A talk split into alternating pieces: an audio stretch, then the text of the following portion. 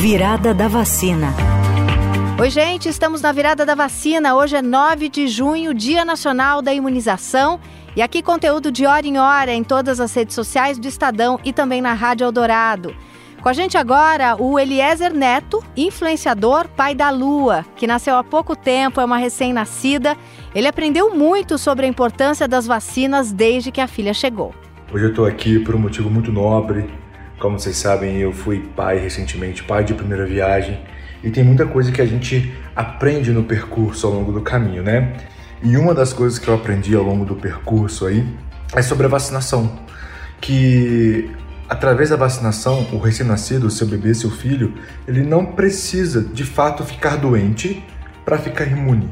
Ele pode desenvolver imunidade sem pegar, sem sofrer a doença real, né, que a vacina impede.